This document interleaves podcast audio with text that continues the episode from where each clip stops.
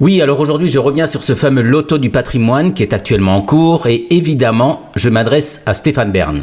Cher Stéphane Bern, pour éviter toute ambiguïté au procès d'intention, je vous le dis d'emblée, je vous aime bien et je vous veux du bien.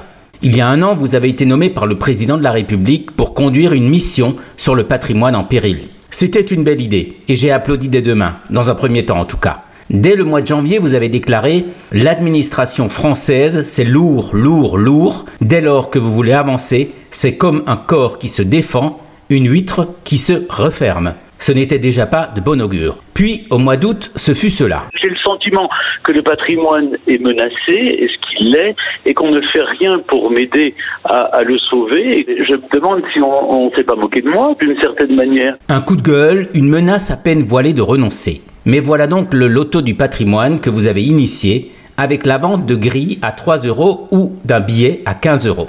Alors parlons de ce billet. Sur les 15 euros, seulement 1,52 euros sont reversés à la Fondation du patrimoine. Pourquoi, cher Stéphane Bern, avez-vous accepté cela?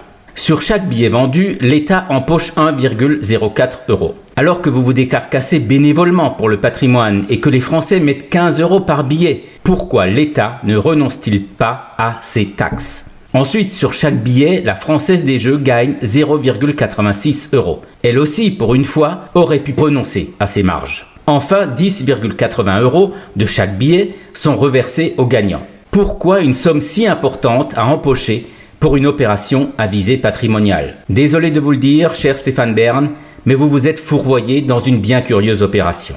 Je vous soumets ce que j'ai fait. J'ai donné 15 euros à une association reconnue d'utilité publique de défense du patrimoine et je suis sûr de bénéficier d'une réduction d'impôt de 10 euros.